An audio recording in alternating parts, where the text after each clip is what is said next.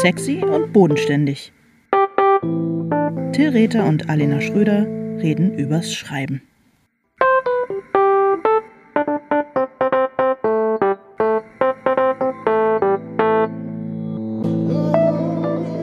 Hallo Alena. Hallo Till. Ich finde es schön, äh, dass wir heute Morgen, es, wir nehmen so früh auf wie noch nie zuvor, um Ja. halb neun Uhr morgens in Norddeutschland. Wie spät ist es bei euch? Ähm, lustigerweise auch halb neun Uhr morgens. Ähm, sieben Minuten später als bei euch. 8.37 Uhr. Ah, okay. Ja. Krass. Krass, krass, krass. Aber Ja, ich finde es schön, weil es passiert so viel und wir sind beide morgens schon so bright-eyed und bushy-tailed und stehen so nachfedernd im Bett und wollen einfach sofort podcasten. Das ist irgendwie, ich weiß auch nicht, es liegt so eine Elektrizität in der Luft. Ja, du siehst super fresh aus, aber du bist ja auch so ein, so ein Morgenmensch. Du hüpfst aus dem Bett, streckst deinen Astralleib, knallst dir Aftershave auf die Backen und ab geht da der Peter. Und ich, äh, ich bin, ich habe mich heute wirklich zum allerersten Mal nicht dazu aufraffen können, for your viewing pleasure, mir auch nur das Gesicht zu waschen. Ich bin echt noch voll im, voll im äh, Bett Du siehst schlunz. hervorragend aus. Ja, ja, woke up like this. Aber in diesem Fall ähm, stimmt Lass es uns nicht über Woke und so reden. Nee, ist ein, ist ein schwieriges, äh, konfliktgeladenes Thema. So, ja. Als auch so ein Kampfbegriff der, ähm, der Langschläferkultur Mhm. irgendwie. Komischerweise, ich habe wirklich mein Leben lang, also ich möchte eigentlich gerne, und ich habe es in meiner Jugend und in, als früher, in meinem frühen Erwachsenenalter auch regelrecht kultiviert, so eine Morgenmuffel-Attitüde. Aber du kennst mich natürlich besser, weil wir so oft äh, zusammen verreist sind. Mhm. Ich bin wirklich überhaupt kein Morgenmuffel. Im Gegenteil, ich äh, stehe morgens ähm, wenn ich nicht gerade was Unangenehmes vorhabe, ähm, dann im Grunde genommen äh, doch echt gerne früh auf und äh, baue dann halt so äh, sukzessive ab mit jedem Schritt. Nee, guck, bei mir ist umgekehrt. Ich, ähm, ich brauche morgens echt ziemlich lange, bis ich so in die Gänge komme. Jetzt gerade sind meine Kinder auch äh, bei ihrem Vater, deswegen muss, musste ich nicht ähm, super früh aufstehen. Und ja, und dann bin ich auch in der Regel ziemlich schweigsam. Also es kann sein, dass sich der Rede, das Redeverhältnis ein bisschen umdreht in dieser äh, Folge, weil ich einfach noch nicht so, noch nicht so, meine Stimme noch nicht so geölt ist. Aber ich, bin, ich bin sicher, du findest deine Stimme. ja. Was ist denn deine Morgenroutine, lieber Till? Wie gehst du morgens, Oh. wie startest du in den Tag? Oh Mann, ich, also ich, du hattest ja vorgeschlagen erstmal, dass wir über die Architektin reden. Das finde ich total fürsorglich von dir und das machen wir nächste Woche wirklich unmittelbar, bevor Yes. ähm, dieses Buch erscheint. Und dann hast du dieses Thema Routine plötzlich aus der, äh, aus der Kanone geschossen. Mhm. Und ich finde das so ein gutes Thema. Was ist meine Morgenroutine? Also meine Morgenroutine, ich finde, ähm, man wird äh, als Eltern mit schulpflichtigen Kindern eigentlich von dem, von der, von der Verantwortung entbunden, sich eine Morgenroutine ja, äh, zu erfinden, weil die sich, finde ich, so stark nach den Bedürfnissen der Kinder ähm, richtet. Also die ist wirklich ziemlich darauf abgestimmt. Das Einzige, worauf ich halt wirklich im Familienalltag ähm, so ein bisschen bestehe, bin zwar nicht der Haushaltsvorstand, aber die Stimme, die ich habe, gebe ich ab. Dafür, dass wir morgens wirklich zusammen irgendwie am Tisch sitzen. Mhm. Seit mein Sohn ausgezogen ist, ist das so ein bisschen verkommen und es bedeutet, ähm, meine Frau liest die Frankfurter Allgemeine Zeitung auf Papier. Meine Tochter ähm, guckt äh, unter Umständen irgendwas auf dem iPad und ähm, ich sitze äh, da und äh, das klingt wirklich absolut grauenvoll und beantworte irgendwie Mails. Aber wir sitzen halt so ein bisschen zusammen am Tisch und ich muss aber ganz ehrlich sagen, bevor ich Kinder hatte, hatte ich auch keine Morgenroutine. Die Morgen sind bei mir wirklich pures Chaos. Ja, Ist immer anders. Wie ist es bei ich dir? kann mich gar nicht dran erinnern, was meine Morgenroutine war, bevor ich Kinder hatte, ehrlich gesagt. Ähm, puh, gute Frage. Aber also ja klar, ich stehe auf und ähm, wecke meine Kinder und tue die Dinge, die man so tut, wenn man Schulkinder hat. Äh, und dann äh, mache ich mir einen Kaffee und dann lege ich mich mit dem Kaffee nochmal in mein Bett und trinke diesen Kaffee. Und äh, in letzter Zeit höre ich dabei morgens immer so einen täglichen Podcast so zum Aufwachen. Ein Twitter-Podcast. Den von den Lobos? nee, nicht den von den Lobos, sondern von zwei so Medien, Social Media äh, Dudes, die ähm, über das ganze, das ganze, das ganze Twitter-Elend äh, einen täglichen Podcast angefangen haben. Ich glaube in der, in der Annahme, dass es da relativ schnell vorbei ist, also dass sie das nur ungefähr zwei Wochen machen müssen. Und jetzt müssen sie halt jeden Morgen liefern. Es sind manchmal so eine halbe Stunde, manchmal nur so zehn Minuten. Und es ist jetzt gar nicht so, dass mich das so so irre interessiert, was die da quatschen, welche neuen Tools da jetzt entwickelt werden und was Elon Musk da alles wieder Schreckliches von sich gegeben hat. Aber irgendwie habe ich mich so dran gewöhnt, da halt jetzt morgens im Bett äh, immer diesen Podcast zu hören, dass ich jetzt schon so ein bisschen Schiss davor habe, wenn die damit wieder aufhören, weil ich dann einen anderen täglichen Podcast finden muss. Und ich habe echt keinen Bock, die Logos zu hören, ich sag's dir ganz ehrlich. Ich glaube, die sind auch nicht wöchentlich, das ist, glaube ich, stündlich. Ja, das, ja. Sag mal, ähm, das ist ein, ähm, ist das ein äh, US-amerikanischer Podcast nee, oder gibt es tatsächlich irgendwelche deutschen Tech-Bros, die sich damit, äh, Medien-Bros, die sich da engagieren? Äh, nee, ist ein deutscher Podcast, ja. der heißt Haken, Haken dran. Ich, ähm, ist ja krass, ey. Warum ja. kenne ich den nicht? Den empfehlen wir in den Show Notes. ja, können wir gerne machen. Ich, ich wie gesagt, ich habe mich irgendwie dran gewöhnt und äh, höre den irgendwie ganz gerne zu. Ansonsten höre ich nämlich auch eigentlich fast keine deutschen Podcasts, bis auf Duschbier. Weiß nicht, ob du den kennst. Na, und Drinnies hörst du ja genau, auch. Genau, und Drinnies höre ich auch. Und immer sexy und bodenständig, wenn es eine neue Folge gibt. Ja, ja. Du schneidest ja oft sogar nochmal äh, für deinen, zu deinen eigenen Bedürfnissen die Folgen. ja, genau. Sag mal, ähm, ich finde das total interessant, weil du hast jetzt wirklich schon äh, das Thema Routine. Das ist irgendwie so, äh, das ist für mich total faszinierend, weil es ist etwas, du hast gerade gesagt, daran hast du dich gewöhnt. Und ähm, du hast ja irgendwie auch ähm, was davon, also dass du hast was gefunden, was nochmal für dich so ein, ähm, ja, in dem Fall halt konkret irgendwie so den Einstieg in den Tag markiert, aber auch nochmal so ein bisschen so eine Me-Time oder so. Ähm, ich muss halt sagen, das wäre so, also ich habe tatsächlich, ähm, ich finde der Übergang zwischen Routine und Angewohnheit, beziehungsweise in meinem Fall dann schlechter Angewohnheit, ist so fließend. Also ja. ich habe tatsächlich lange Zeit auch die, die Angewohnheit gehabt, mich, wenn meine Kinder aus dem Haus sind, und äh, vor allem als ähm, meine Frau, äh, die arbeitet inzwischen halt hauptsächlich auch äh, im Homeoffice, aber als Diana noch fast jeden Tag in die Redaktion gegangen ist, hatte ich auch die Angewohnheit, mich mit oder ohne Kaffee nochmal ins Bett zu legen. Auch immer so mit dem Ziel, nochmal so ein bisschen vor mich hinzusinieren oder vielleicht nochmal ähm, äh, fünf bis zehn Seiten ähm, Prosa zu lesen. Ähm, aber das hat bei mir immer dazu geführt, dass ich selten dann vor elf, halb zwölf aus dem Bett gekommen bin. Das liegt, glaube ich, an meiner, ähm, an meiner, äh, ja, es ist, glaube ich, schon so ein bisschen Depri äh, geschuldet. Mhm. Für mich ist aber ganz klar sozusagen Anti-Routine, das zu vermeiden. Also das ist das, was ich mir am meisten wünsche. Mhm. Und meine Routine ist, wenn überhaupt, jeden Tag den Impuls, mich nochmal hinzulegen. Niederzuringen. Ja, ja oder ihm was entgegenzusetzen. Also ja. genau, und das ist schon interessant. Also ich ähm, äh, versuche zum Beispiel, ähm, das ist auch so über die Schreibreisen entstanden. Also ich würde sagen, einmal in der Woche inzwischen, wenn wir das schaffen, arbeite ich mit ähm, unserer Freundin Maike Rasch zusammen. Mhm und das ist dann irgendwie klar, wenn ich äh, um neun mit Maike verabredet bin, lege ich mich nicht nochmal hin. Dann frühstücke ich einmal in der Woche mit Stefan Bartels, äh, unserem Freund. Äh, und wenn ich weiß, um halb zehn Stevie, dann lege ich mich auch nicht nochmal hin. Und ich brauche also so, meine Routine ist mir eigentlich morgens so Ereignisse zu schaffen, damit ich mich nicht nochmal.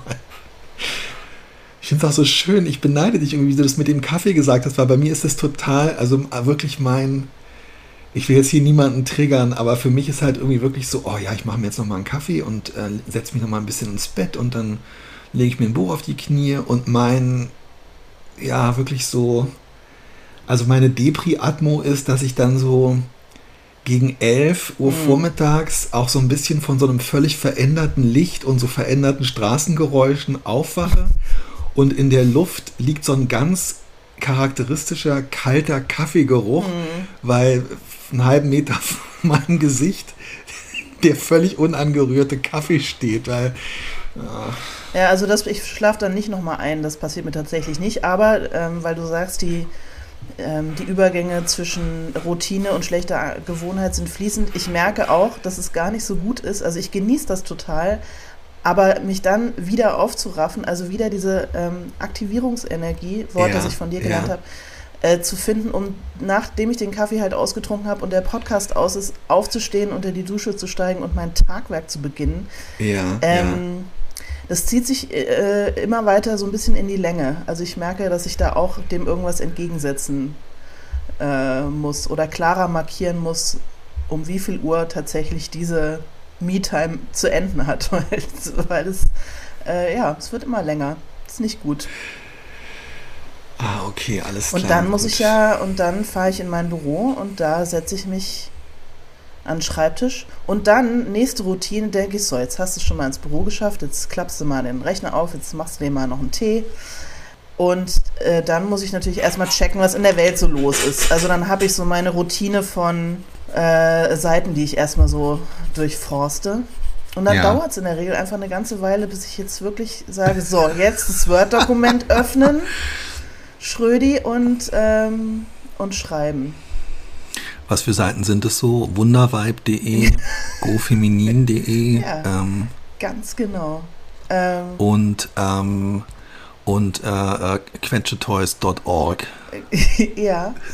Ja, nee, so sag mal im Ernst. Nein, ich gucke halt, ich gucke. Ich lasse mich ich, ich, ich, ich liege halt nur über irgendwelchen sozialen Medien dann und ähm, ich lese halt nicht wie deine kluge Frau die FAZ auf Papier, oh, sondern ich ja, lese ich halt, ich, weiß, ich lese ich halt äh, Spiegel Online, äh, scanne ich einmal dann, weil oh. die so einen gewissen Trash-Anteil haben, den ich irgendwo notiere, mm. gucke ich einmal, was bei NTV auf der Seite los ist.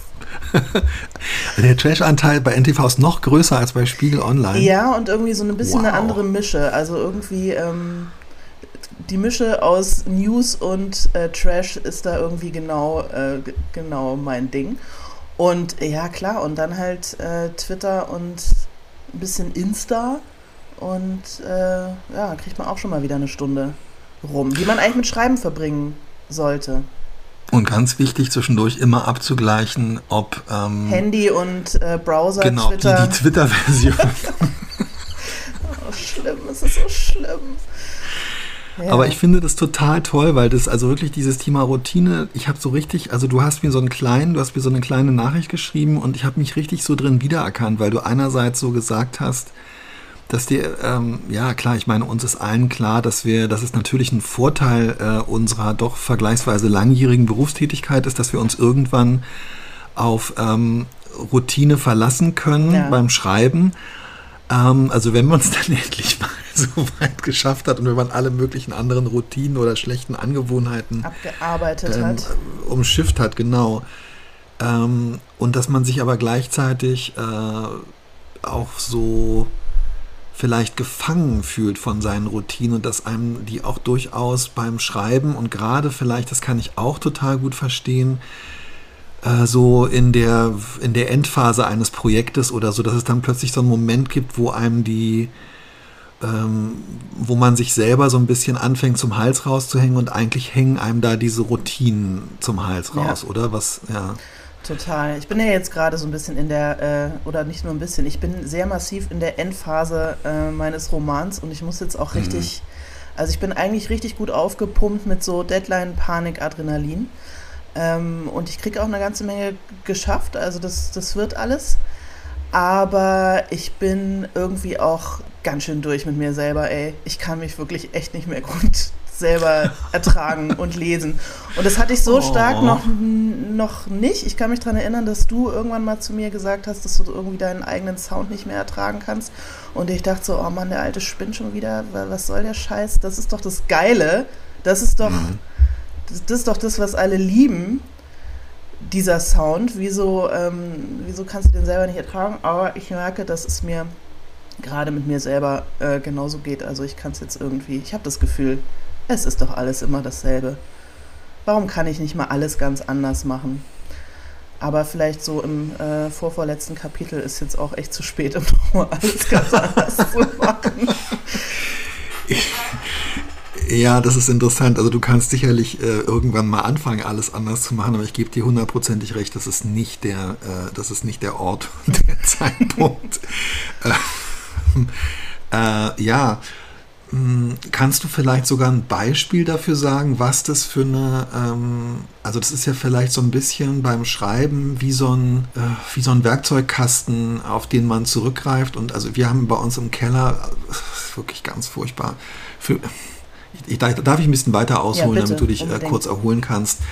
Also zu den wirklich unangenehmen, ja, weiß ich auch nicht. Was ich ungern gemacht habe als Kind, war immer, wenn irgendwas repariert oder wiederhergestellt werden musste und vor allem mein Vater dann, ja, der hat mir viel beigebracht, aber es war auch dann, war teilweise recht streng, weil er dann unzufrieden war, dass ich irgendwie den Werkzeugkasten oder so in, äh, in, in Unordnung gebracht habe. Und wir hatten in dem Keller in der Schiedestraße, wo ich aufgewachsen bin, einen Keller, der, glaube ich, tatsächlich auch in dem Buch Treue Seelen vorkommt, da hatten wir ähm, ja, halt so einen Werkzeugkasten aus Metall, aus mhm. Zink, äh, den man so auch ganz so mit zwei Etagen und den man dann so mit so einem Ziehharmonika-Mechanismus nach rechts und nach links aufklappt. Aber super satisfying, ich liebe das. Ja, eben nicht, nee. weil die sind immer so ein bisschen zu verrostet, zu hart, zu laut und wenn sie, wenn man sie nicht wegstellt, so wie ich, dann stößt man sich äh, den, den, den Knöchel da dran und so weiter. Ich habe aber tatsächlich eben genau auch vor 10 oder 15 Jahren auch so ein Ding gekauft und da verklötert jetzt unser ganzes Werkzeug drin. Und es ist halt so, dann finde ich, man weiß schon, wenn man das, wenn man den jetzt noch weiter aufklappen würde, dann würde man da unten drin auch noch andere Werkzeuge mhm. äh, finden. Aber man, man nimmt natürlich dann, und ich finde, das tatsächlich ist es dann gerade in der Endphase so, zum einen, weil man fertig werden will, zum anderen, weil man vielleicht auch erschöpft ist äh, ich nehme dann halt immer die Werkzeuge, die direkt oben auflegen und habe keinen Bock mehr, das Ding nochmal so richtig mit beiden Händen auseinanderzuziehen und da unten nochmal zu gucken, ob da nicht noch eine irgendeine andere ähm, Klemmflansche oder so ist, die ich noch nicht benutzt habe. Mhm. Da muss immer der gleiche, die, der gleiche, ähm, die gleiche Rohrzange, mit der alles gemacht wird. Ja, so, dann, oder? Ja, genau. Und dann fällt es mir halt plötzlich auf. Dann äh, denke ich so drüber mhm. nach, hm, okay, also das und das muss in dieser Szene, äh, in diesem Kapitel passieren? Wie baue ich das auf? Wie mache ich das? Ah ja, guck mal, die fahren jetzt äh, da und dahin und während sie fahren, denkt sie an das, was damals war und dann dies und das und dann so auf die und mit diesem Kniff kommst du wieder raus aus der Szene, bam.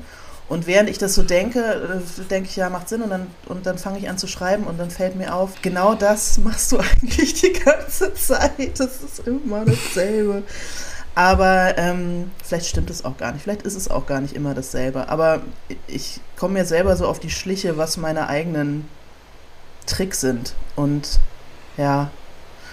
Und ich glaube, es liegt aber auch einfach nur so ein bisschen an der kreativen Erschöpfung, dass es mir gerade total auf den Zeiger geht. Vielleicht ist es auch das, was die Leute dann am Ende super finden oder was andere dann gerne lesen oder so. Aber ja, ich bin gerade ja. einfach so ein bisschen erschöpft von mir selber. Ich glaube, das darf man wirklich überhaupt nicht ähm, unterschätzen. Also, dass das wirklich. Ähm ich erinnere mich, dass ich vor vielen, vielen Jahren, als das, der Begriff Coaching noch relativ neu war, also wir reden hier wirklich von vor, weiß ich nicht, fast 20 Jahren wahrscheinlich so, 15, 16, da habe ich für äh, die Zeitschrift ähm, Brigitte einen Text gemacht, äh, da habe ich mich von einem Ordnungscoach beraten lassen. Mhm leider hat es offenbar langfristig nicht viel gebracht. Ich leide immer noch darunter, wie unglaublich unordentlich ich bin. Aber der hat dann damals gesagt, dass eigentlich alles, also auch das immer alles, jede Einschätzung und jede positive Veränderung oder so damit anfängt, überhaupt erstmal zu würdigen, dass das, wie man halt ist und wie mhm. man die Sachen macht, dass es einen bis dahin gebracht hat, wo man jetzt ist. Mhm. Und da ich nicht komplett zusammengebrochen und irgendwie auch einigermaßen mein Leben unter Kontrolle hatte, muss ich schon sagen, habe ich so gedacht, ja, okay, also das irgendwie ist es was, woran ich manchmal ja, denke. Das ist ein und ich schöner finde, Gedanke. Hab ich auch genau, so dass man ja, toll. Ja, dass man so sagt, okay, ich bin vielleicht ein Chaot, aber das hat offenbar hat es Aspekte, die mir geholfen haben, mich auf andere Sachen zu konzentrieren oder kann, also dass man das mal so würdigt und das finde ich beim Schreiben eigentlich auch einen total schönen mhm. Gedanken Und ich habe zum Beispiel, also ich äh, bin ja so wahnsinnig ähm, äh, durch die Vermittlung von ähm, Magda Birkmann, äh, so gehe ja so wahnsinnig. Ich glaube, man sagt, ich gehe ab auf. Mhm. Die englische äh, Schriftstellerin Anita Bruckner, von der ich jetzt irgendwie wieder alle Bücher hintereinander lese. Und das ist immer das Gleiche. Ja. Und es ist wirklich so, dass ich immer schon, das ist sehr, sehr äh, intelligent und ähm, man kann aber nicht mal sagen, besonders subtil gemacht. Mhm. Und es ist irgendwie immer das Gleiche. Die Leute bringen sich auf immer die gleiche Art und Weise in Schwierigkeiten. Sie beschreibt es auf die immer gleiche, leicht erschöpfte, distanzierte, ähm, aber irgendwie auch liebevolle Art und Weise. Ja. Und wenn ich das so am, am Lesehorizont auftauchen sehe, fange ich an, mit den Füßen zu trappeln vor Vergnügen. Und, ähm, und es wird deinen LeserInnen, das schwöre ich dir, geht es ganz genauso. Ja, ich, ich weiß das äh, wahrscheinlich. Ich weiß es ja auch deshalb, weil es mir ja zum Beispiel, wenn ich deine Sachen lese, weiß ich ganz genau die Sachen, die dir wahrscheinlich selber auf den Sack gehen. Da oh. mache ich, da mache ich äh, äh, Wohlgeräusche wie sonst nur bei gutem Essen. Und ich weiß ganz genau, dass das wahrscheinlich genau das ist, was du selber beschreiben würdest als den Sound, den du an dir selber manchmal nicht gut erträgst. Mm, ja, also es ist natürlich zum Teil, ich finde es interessant, weil du das mit dem Sound sagst, das, das sehe ich auch total dass es was ist, was einem natürlich selber. Ich glaube tatsächlich, dass ein Sound, da ist es, glaube ich, normal, dass einem der periodisch zum Hals raushängt.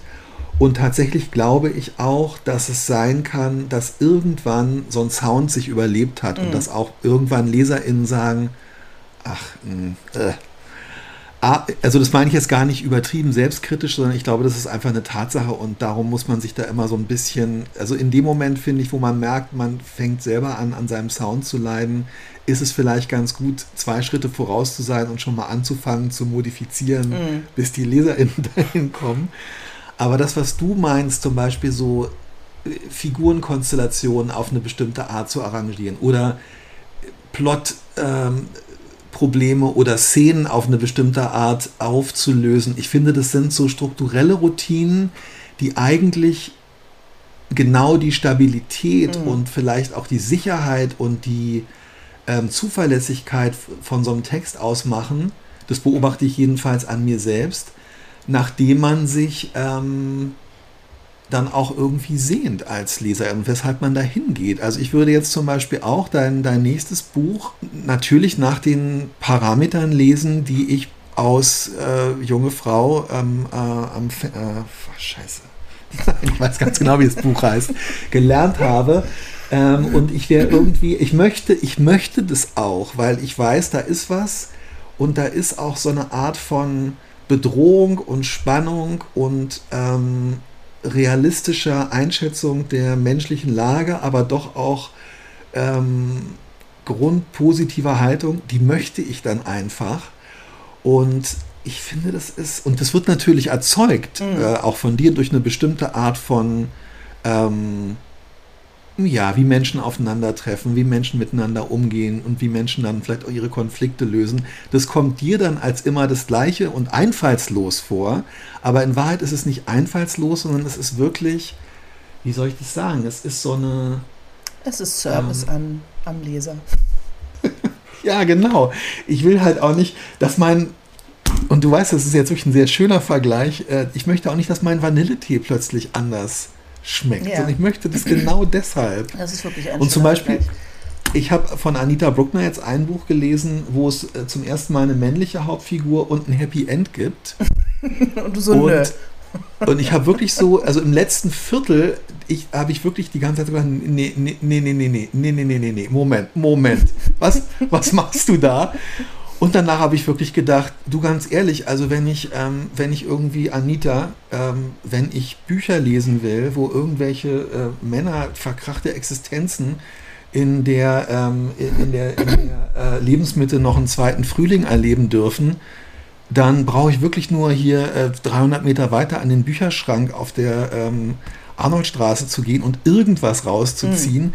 Ich möchte dass verkrachte Existenzen mittleren Alters gerade noch so auf dem allerletzten Loch pfeifend irgendwie über die Runden kommen. Und darum lese ich deine Bücher. Aber sie ist tot, sie sagt nichts. Also insofern meine ich, ja, es ist Trotzdem löst es natürlich nicht das Problem, wie man selber, finde ich, beim Schreiben mit diesem, mit diesem, mit diesem Gefühl des Überdrusses oder vielleicht auch mit diesem, es, es steckt ja auch so ein Gefühl dahinter, das höre ich jetzt bei dir heraus und ich kenne es auch von mir, ich habe nicht hart genug gearbeitet, weißt du, ich mache es mir zu leicht, mhm. weißt du, was ich meine? Ja, ja, vielleicht ein bisschen, aber das ist dann vielleicht auch ein bisschen unsere äh, Persönlichkeit. Und ich glaube, es ist in Wahrheit totaler Blödsinn. Ich glaube, es geht vielen so, ja. vor allem vielen, die uns gerne hören.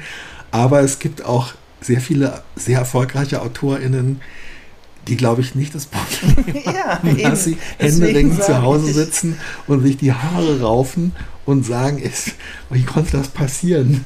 Ich mache es mir einfach zu leicht. Ja, dass ich schon wieder was über Dorfnazi, nette Dorfnazis äh, und verkrachte äh, Stadtexistenzen geschrieben äh, habe. Äh, genau, ja, es kann nicht. Äh, wo? Nee, ich glaube nicht tatsächlich, ja. Und ähm, na, und gleichzeitig wirklich zu, sich auch mal zurückzulehnen und zu sagen, Alter, ich habe jetzt eben jetzt hier wieder gerade 250, 300 Seiten geschrieben und jetzt fängt es an, dass ich irgendwie denke, ah, irgendwie ist es immer dasselbe dann wirklich vielleicht den Gedanken aus diesem Ordnungscoaching aufzunehmen und zu sagen, nein, guck doch mal, das, irgendwie muss ich es ja, ey, sonst hätte ich es gar nicht bis hierhin geschafft. Und ja. jetzt kann man auch mal verdammt noch mal irgendwie ein bisschen dankbar sein, dass man sowas sich hat entwickeln lassen. Ich habe überhaupt so nicht damit gerechnet, dass ich hier vor Tau und Tag schon so ein äh, so einen schönen Pep-Talk bekomme und auch so, eine, so, ein, so, ein, so, ein, so, einen guten, so ein gutes Coaching-Mantra irgendwie äh, kriege. Das, das katapultiert mich wirklich auf eine richtig gute Art und Weise in den Tag. Wir sollten immer so früh podcasten. Es kann, ja, absolut. Ich, das würde natürlich nur die, die ganze Listening Experience von allen Leuten, die, und das ist ja, sind, äh, wissen wir aus ähm, Markterhebung, es sind äh, fast 90 Prozent unserer HörerInnen, die uns zum Einschlafen hören. Das würde natürlich deren ganzen Vibe total crashen, ja. wenn wir jetzt hier die ganze Zeit irgendwie so äh, Chaka-mäßig irgendwie rumrandalieren.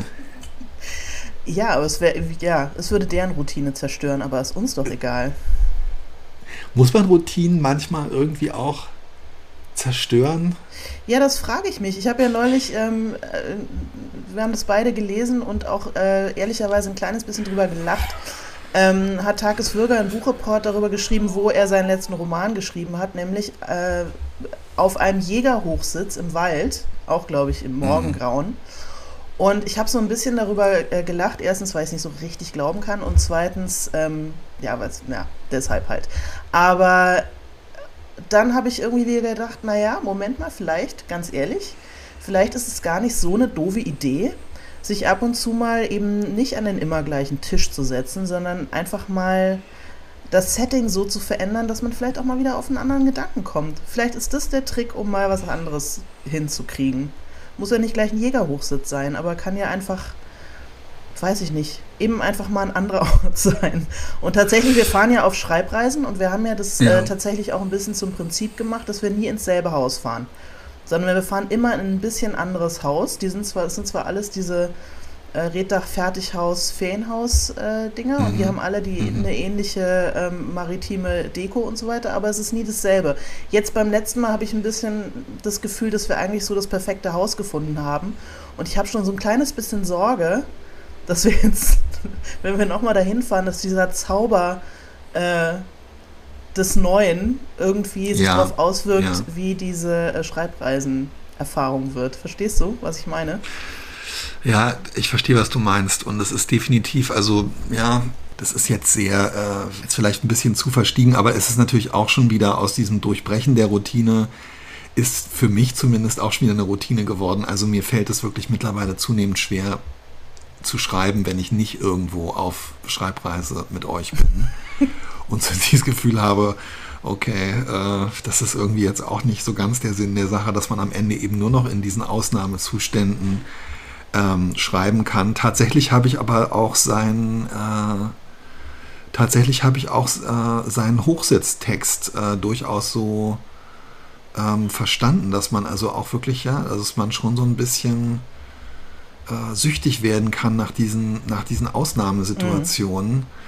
Und ähm, ich versuche wirklich, das dadurch zu durchbrechen, dass ich im Gegenteil, aber das habe ich auch schon erzählt, äh, immer mal wieder wirklich einfach auch zwischendurch einfach mal entweder auf der Bettkante oder am Frühstückstisch oder ähm, äh, wenn ich den Laptop dabei habe, vielleicht sogar im Wartezimmer beim Augenarzt einfach mal einen halben Absatz oder so schreibe. Ehrlich, du sitzt im Wartezimmer und da klappst du deinen Rechner auf und schreibst was?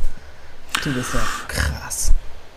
Ja, die Leute, ja, also ähm, das ist durchaus ein, zwei Mal vorgekommen, aber dann auch eher wirklich so, ja, also. Äh, Man kennt die schon genau. in Hamburg-Altona, au, da kommt Reta. Ja, Der Mann muss schreiben, ja, schreiben, schreiben. Es, er schreiben. kann gar nicht anders, egal wo er geht und steht. Er hat seinen Laptop-Bauchladen vor der, der Wampe und aus der äh, Feder. man kennt ihn nur wie so ein Schaffner in so, einem, in so einem 50er-Jahre-Film mit so einem mit so einem Lederlätzchen, wo sein Laptop eingehängt ist, wankt er hier durch die Straßen, oh, pflanzt sich in irgendwelcher Wartezimmer, ähm, wird nicht aufgerufen, geht dann. Eigentlich der, der, ideale Schreibort, oder? Ich meine, ähm, ja, soziale Kontrolle, Ruhe, ab und zu ein ja. bisschen Zeitschriften rascheln und dieser, dieser Desinfektionsmittelgeruch, den ich äh, zum Beispiel auch sehr gerne mag. Und äh, ja, und absolut, ähm, ich würde sagen, ein, ein, äh, ein absolutes äh, ein, ähm, ein Crossfit äh, fürs ähm, Immunsystem. Immunsystem. Ja, und Stuhlkreisatmosphäre. Konzentrierte Stuhlkreisatmosphäre. Finde ich gut. Ähm, naja, dass ich halt dann so denke, ja, äh, jetzt sitze ich hier und mir geht gerade was durch den Kopf. Und ähm, da ich gerade aus dem Büro gekommen bin oder so, ähm, habe ich ja den Laptop in der, äh, im Rucksack und ähm, ich sehe ja daran, wer hier gerade aufgerufen worden ist, dass ich hier bestimmt noch eine, ähm, eine halbe Stunde sitze. Und dann denke ich so, was spricht jetzt dagegen? Sozusagen diese Vorstellung, das Schreiben ist ein zu ritualisierender, irgendwie auch quasi heiliger und besonderer Akt. Was spricht dagegen, diese Vorstellung, die ja irgendwie so ein bisschen toxisch ist, nicht zu unterlaufen, indem ich jetzt einfach den Laptop aufklappe mhm. und das, was mir eingefallen ist, äh, kurz da reinschreibe. Ja, weil es ist ja nun tatsächlich jetzt ja nicht mehr wie in den 90er Jahren, dass man irgendwie mit aufgeklapptem Laptop in der Öffentlichkeit plötzlich wahrgenommen wird als äh, so eine Art ähm, Hightech-Poser. Äh, ist, ja eher, ist ja eher so, dass die Jugendlichen dann denken, was hat der Onkel da? Also, äh, ja, also ich mache es nicht oft, aber ich finde es irgendwie ganz, ähm, also das so rauszuholen aus der Ecke, das ist was, was nach einem bestimmten äh, Schema ablaufen muss und das äh, eher auf dem Hochsitz äh, und in einer Sensory Deprivation Chamber oder so mhm. stattzufinden hat, als ähm, in der Fußgängerzone. Ähm, ja, da bin ich irgendwie eher so für auch mal zwischendurch in der Fußgängerzone ähm, schreiben. Und bei Aldi an der Kasse, wenn. Da muss man sich auch echt kurz fassen, weil der Laptop sich auf dem Band bewegt. Alter, ich weiß auch nicht. Vielleicht muss ich doch wieder abends podcasten. Wir können uns einfach bei dir in der, in der äh, äh, großen Müller-Drogerie, können wir uns vielleicht einfach irgendwo auf die Stufen setzen und mal richtig uns einen abschreiben. Ja, wo, das total. Ich liebe ja diesen Laden, wobei das würde mich ähm, wegen meiner. ja, ich auch. Und vor allem habe ich ja. Ähm, ich liebe ihn. Man muss leider wirklich sagen, sie haben alles. Es ist der einzige Laden in, äh, im westlichen Hamburg, wo mhm. du wirklich alles kaufen kannst mhm. zu vertretbaren Preisen.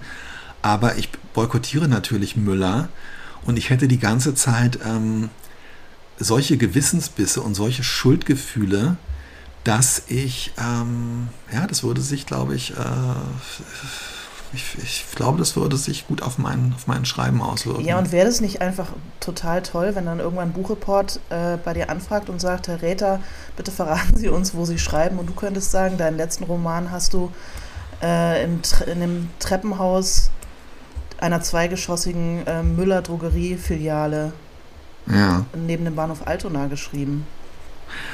Noch besser, die haben gar kein Treppenhaus, die haben wirklich nur zwei ähm, korrespondierende Rolltreppen. Also ah, okay. die, das heißt, ich habe wirklich äh, in Flash-Fiction-Ausbrüchen äh, auf jeweils auf einer, pro Satz eine Rolltreppenfahrt rauf und wieder runter. Ähm, ja, klar, das wäre es natürlich wert, absolut. Ja. Äh, da beißt die Maus keinen Faden ab. Hast du so, es gibt ja viel so äh, Bücher über die Schreibroutinen äh, berühmter SchriftstellerInnen, gibt es da irgendwas, was dir persönlich besonders in Erinnerung geblieben ist oder wo du sagst, da, äh, das, das, das sind meine Vorbilder, was Schreibroutine betrifft? Du hast mir ähm, tatsächlich dieses Buch äh, über die Routinen kreativer Menschen ähm, hast du mir mal äh, geschenkt. Ja. Äh, vor, vor fünf, sechs Jahren oder so, nicht vielleicht auch nicht ganz. Die haben wir schon mit dem Podcast angefangen gehabt. Mhm. Und ich erinnere mich, was mich daran wahnsinnig beeindruckt hat. Ich, ich habe darüber tatsächlich auch nachgedacht im Vorfeld des Podcasts nochmal und habe dann gedacht, ich habe das damals gerne gelesen. Ich glaube aber, dass vieles davon einfach nicht stimmt. Ich glaube, dass die Routinen von Menschen insgesamt viel chaotischer sind, als man sich das so vormacht. Mhm. Aber was mich wahnsinnig beeindruckt hat, war, ähm, bei wie vielen von, äh, von den Leuten, also egal ob es jetzt äh, ist altbekannt äh, Thomas Mann war oder ähm, der englische äh, Großliterat äh, äh, Johnson, wie viele Pausen da immer im Spiel waren. Also so zwischen zwei- und sechsstündige Pausen mhm. mehrfach am Tag. ja. Ja, das stimmt. Das, hat, das war auch was, was mich daran, was ich irgendwie tröstlich fand, dass ähm, sehr viel von diesen Routinen eben nichts mit dem aktiven Schreiben äh, zu tun hat. Und wie wenig die in Wahrheit am Tag tatsächlich mit Schreiben beschäftigt waren. Ja, und wie wenig sie am Tag aber auch tatsächlich mit ähm, Einkaufen, Essen machen. Nee, dafür ähm, hatte man halt äh, Ehefrauen. Mental Load ja, ja, genau. Es ist schon ja, total, total, total. Ja, absolut. Also insofern. Ähm, wir haben uns jetzt natürlich, indem wir das hier alles ausbreiten, ein bisschen um den Spaß gebracht. Sollten wir mal gefragt werden, was unsere Schreibroutinen sind, ähm, uns was super Glamouröses auszudenken. Nach einem Och, vierstündigen Vollbad in Eselsmilch. Mit schwimmendem Laptop. schwimmendem Laptop kommen wir die besten Gedanken oder irgendwie sowas. Das ist jetzt alles ähm, draußen in der Welt. Ja, ja, also was halt wirklich tatsächlich nicht mehr geht, ist, finde ich, ähm, also wir, äh, wir springen ja so ein bisschen hin und her zwischen Routinen beim im Schreiben und Routinen rund ums Schreiben. Mhm. Und ich glaube, ähm, also bei allem Respekt, äh, ich glaube, wir sind beide zu alt und machen es zu lange, um für uns wirklich noch ganz neue Schreibroutinen zu erfinden oder zu entwickeln mit Absicht. Weißt du, was mhm. ich meine? Ich glaube, es ist, was es ist. Und vielleicht trifft es sogar auch auf die Art und Weise.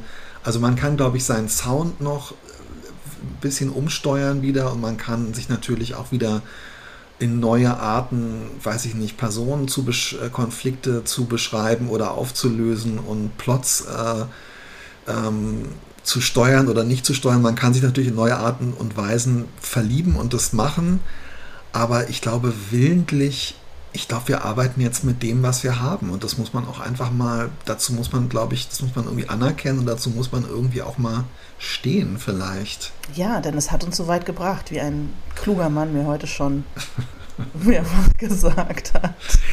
Brauchst du eigentlich einen aufgeräumten Schreibtisch, sag mal? Äh, nee, ich bin eigentlich wirklich super ordentlich. Ähm, und ich brauche sehr viel Ordnung um mich rum, aber mein Schreibtisch ist äh, ehrlich gesagt wahrscheinlich das chaotischste in meiner okay. Umgebung, weil ich so viele Fummeltoys da drauf rumfliegen habe und halt irgendwelche Snacks und alte Teetassen und so weiter. Und da brauche ich das Aufgeräumte nicht so. Was ich ja. aber was ich tatsächlich brauche und was ich überhaupt nicht äh, leiden kann, wenn das nicht aufgeräumt ist, ich brauche einen aufgeräumten Desktop. Ich kann nicht so auf meinem Computerbildschirm so 85 Einzeldokumente, die da so über und untereinander rumfliegen. Ich hasse das, wenn es sozusagen am Ende des Monats, bevor ich meine Umsatzsteuervoranmeldung mache, oder diese ganzen Belege so auf meinem Desktop-Schreibtisch rumliegen. Das hasse ich. Ich mag das, wenn das am Ende alles in Ordnern verschwindet, mit diesem speziellen Sound, den das macht. Und, ähm, ja, das ist auf alle Fälle besser. Da das aufgeräumt ist. Aber mein, mein äh, physischer Schreibtisch, auf dem mein Laptop steht, ähm, der ist immer ziemlich unordentlich. Wie ist bei dir? Ja, es ist äh, alles ziemlich unaufgeräumt, wobei ich den Desktop dann auch ähm, periodisch wirklich äh, aufräume und auch in so Situationen, zum Beispiel wenn ich Bahn fahre oder so und dann so merke, ach, jetzt ist ein schöner Moment, um das mal alles so richtig schön aufzuräumen und so. Es ist definitiv einfacher für mich und es funktioniert besser, äh, an einem aufgeräumten Schreibtisch zu arbeiten, aber auch da habe ich so das Gefühl, es darf irgendwie nicht zu ähm, heilig und nicht zu ich habe immer Angst, zu viel Ehrfurcht äh, vor diesem Schreibprozess zu bekommen und dann mhm. plötzlich vielleicht zu erstarren und zu denken, oh mein Gott, äh, das ist wieder dieses Moment von, ähm, äh, du guckst plötzlich, bist auf dem Drahtseil und guckst plötzlich nach unten. Und ich möchte das eigentlich immer versuchen, so ein bisschen in der Beiläufigkeit zu halten. Und das bedeutet, dass ich eher auf dem chaotischen Schreibtisch als auf dem aufgeräumten Schreibtisch zum Beispiel arbeite. Also im Zweifelsfall bevorzuge ich in jeder Art von Routine ach, irgendwie das chaotische mhm. Element. Ich glaube, bei mir ist es einfach nur die Faulheit. Ich, ich möchte äh, nicht ständig aufstehen müssen, beziehungsweise ich möchte mich selber davon abhalten, meinen Schreibprozess ständig zu unterbrechen, indem ich nochmal in die Küche gehe, um mir irgendwas zu holen. Deswegen lege ich alles bereit.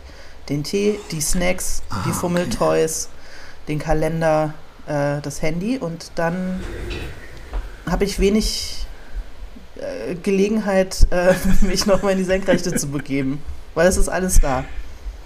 Benutzt du die Quetschi, wie nennst du die Quetschi, Knubbels, ähm, äh, äh Quetschtiere? Fummeltoys. Knubbel, Knubbelt. Okay. Ja. Ähm, Knubbeltoys. Benutzt du die äh, tatsächlich beim äh, im Schreibprozess? Sind es deine äh, treuen BegleiterInnen im Schreiben? Ja, naja, ich schreibe ja mit zwei Händen, also insofern nicht, wenn ich wirklich äh, aktiv dabei bin zu tippen, benutze ich sie nicht, aber wenn ich so äh, da sitze und auf meinen Bildschirm gucke und nachdenke, was ich als nächstes schreibe, dann benutze ich die, weil ich ein sehr taktiler Mensch bin und äh, einfach immer gerne an irgendwas rumfingere. Und damit ich nicht meine äh, äh, Kolleginnen und Kollegen befummel, die mit mir im selben Raum sind, ähm, habe ich mir halt Hilfsmittel besorgt. Also ich habe so magnetische Knete, da muss man allerdings echt aufpassen, dass einem die nicht irgendwie auf den Laptop oder fällt, aufs Handy, sonst, ja. Äh, mhm. mhm. oder aufs Handy, oder die, sonst schrottet man also seine Elektrogeräte. Ich habe so diverse so Zauberwürfelartige Dinge, die man so verdrehen äh, kann. Ich habe immer mal so irgendwelche glibberigen Quetsch-Sachen, aber das ist, ja, bin ich ein bisschen von abgekommen, weil die platzen irgendwann und dann gibt es eine Riesensauerei. Und ja, und immer mal, wenn mir was äh, Schönes Neues auffällt, kaufe ich mir ein neues Quetschi, Fummel-Ding, Fidget-Toy. Das ist ein bisschen mein, äh, mein Ding mein Schreibkink sozusagen. Und es hilft mir irgendwie beim Konzentrieren. Okay, aber super. Und es hilft dabei ja. vor allem, dass ich äh, nicht vor lauter Fummelbedürfnis mein Handy greife und auf Twitter gehe, sondern bei der Sache bleibe und mit meinen Fingern halt kurz was anderes mache, als zu tippen. Ja, aber das ist total gut. Also ich wusste schon lange, dass du die Begeisterung für diese äh, Dinger hast, aber mir war nicht klar, dass die tatsächlich für dich beim Schreiben ähm, so eine so eine funktionale Bedeutung haben. Finde ich total super.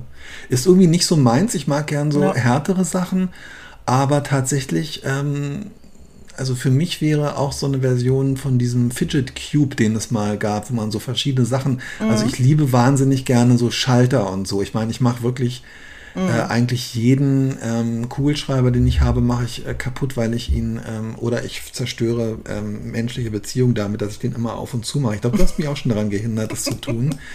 Und ähm, ich breche äh, bei jedem ähm, Stift, den ich habe, äh, immer diesen, diesen Clip ab, mit dem man ihn an einem heutzutage nicht mehr vorhandenen in so einer Hemdtasche stecken kann, weil ich da immer so beim Schreiben dran rumfummel. Ich muss mir auch sowas anschaffen. Ja.